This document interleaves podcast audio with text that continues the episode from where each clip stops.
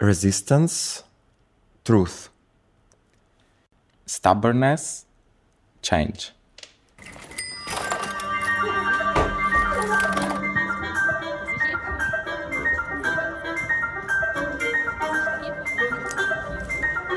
Gesichter zeigen Vielfalt stärken. von der Hochschule für Musik und Tanz Köln. Hello, Dimitris and Sebastian, and hello to everybody listening to this podcast, Gesichter zeigen, Vielfalt stärken. I'm really happy to have you here and uh, get to talk to you guys. Why don't you start introducing yourselves? Hey everyone, I'm also really happy to be here and thank you for thinking of us and uh, inviting us here. Uh, I'm Dimitris. Uh, I go by all the pronouns he, she, they, and I also use it sometimes. I like to claim it. I'm coming from south of Greece, an island called Crete. I am a dancer, dance artist. I finish now in ZZT. Yeah, that's all for now, maybe. Thank you. Yeah, thanks for inviting me also from my side. I'm Sebastian Varra. Um, I come from the mountains in North Italy. And uh, in two weeks, I will be graduating in my bachelor in dance uh, here at the HFMT, at the Zentrum für zeitgenössischen Tanz. So, uh, you guys had the idea for the project in between the obvious and organized it together with Anna Rosmüller, so the three of you. How did you come up with the plan and what was important about the project for you? Yeah, so first of all, shout out to Anna. Yes. Hey, Anna. that she was a, a very big part of the project as well.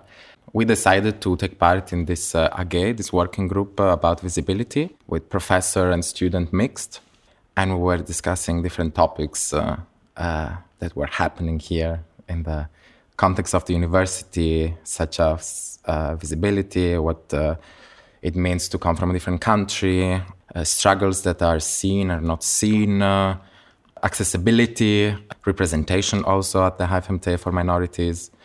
Yeah, and at one point we wanted to really take actions and, and do something. And uh, Dimi had the idea of doing these simple videos about showing bodies. And uh, yeah, we thought more about it and we then developed what came to be uh, in between the obvious.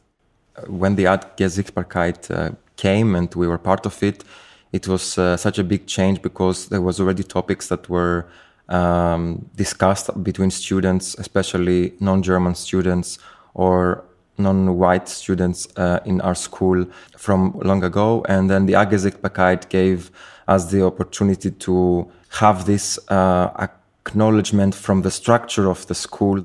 So the video actually was this step for us that all the discussions and everything that we were seeing became more visible to the structures also of HFMT. And uh, one thing that for us this video was, it was everyone visible as they are. So, it's kind of like this podcast trying to show the diversity of the school. So, for everybody who hasn't seen your video, can you describe it? Yeah, so the video in between the obvious, it's a video in which uh, many different faces, bodies, and identities uh, of these institutions are shown. There are different students that uh, uh, show themselves and who they are and uh, where they come from.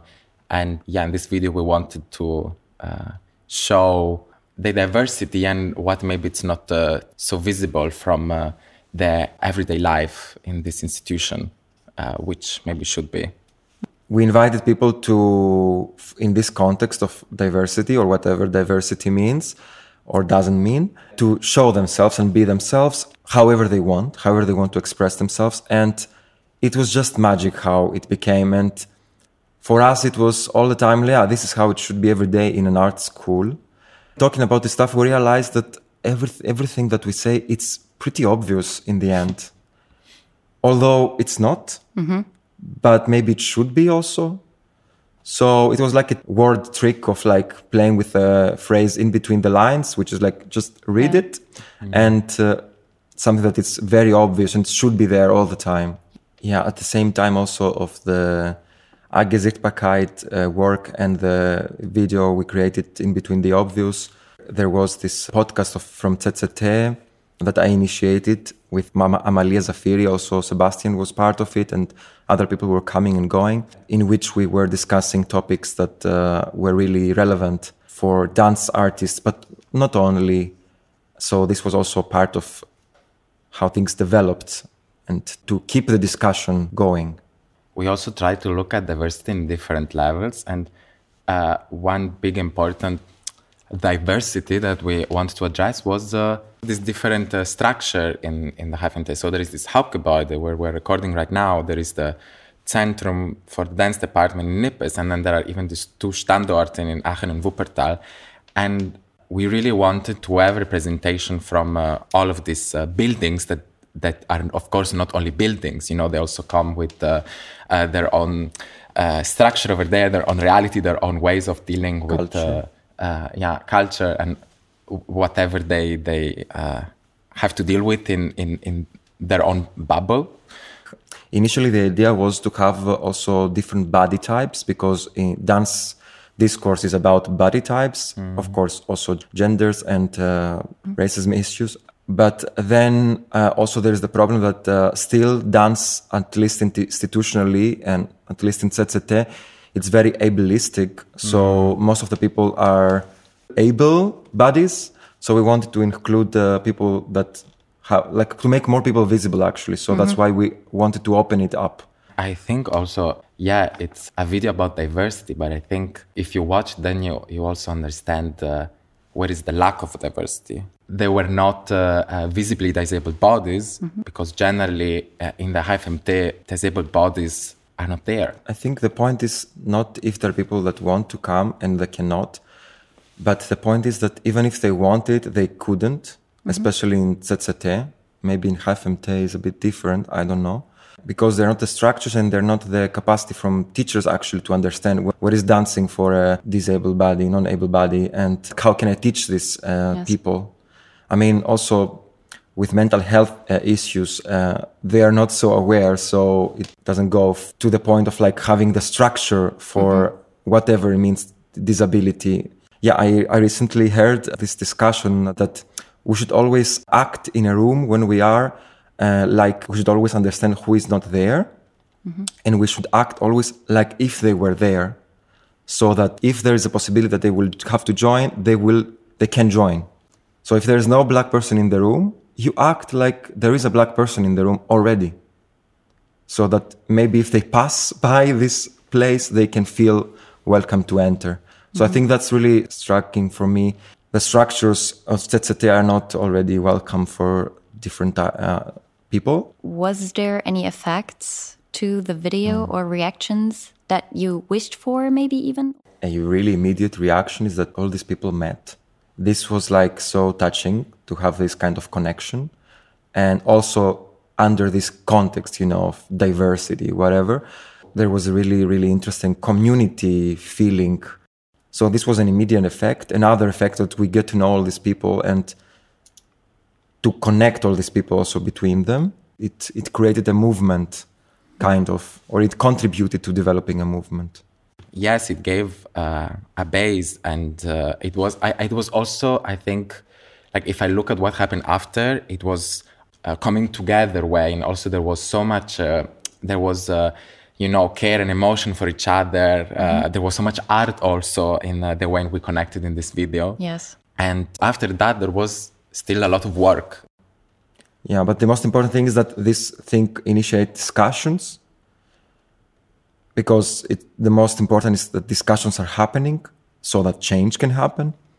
and of course here the work it comes from uh, uh, the students. It comes from uh, those bodies that are more discriminalized. It comes from these bodies that are minorities. It comes from these bodies that uh, um, you know have to really scream just to you know get a tick of like okay they're speaking you know to be mm-hmm. heard Also, one thought I had a lot of people in your video said that the art, your dance, or your instrument can be a connecting moment and, metaphorically speaking, build a bridge. But on the other hand, some students mention that your personality is pushed back in the like in the background if people only care about your art. I'm not sure. I think that's a question you get asked a lot. W- what is your art? And is that a conflict for you that you experienced or For me, art is always connected with your personality, your history, your experience. and it's not disconnected at all. And this is also a big discussion about all this, you know, with this also Me Too movement. If uh, somebody who has been uh, abusive uh, and then goes to jail, what happens to this person? Art. Sometimes art uh, transcends the person, uh, but most of the times art represents or is an expression of this person's experience, um, traumas or connections, uh, privileges, and so I think it's always connected for me. I mean, totally agreeing with Dimi that it, for me, it's not even about the, the personality. It doesn't have to arrive that to, mm-hmm. to that point. It is also about me as a being and me as a body. I mean, we had recently this uh, this talk about uh, this uh, um, one person uh, that uh, came to get to know us from the fourth year to uh, give us a, a post graduation scholarship. Mm-hmm. And at one point, he mentioned something like, "Yeah, because you dancers, you're like brushes on on like while you know painting on on on a canvas."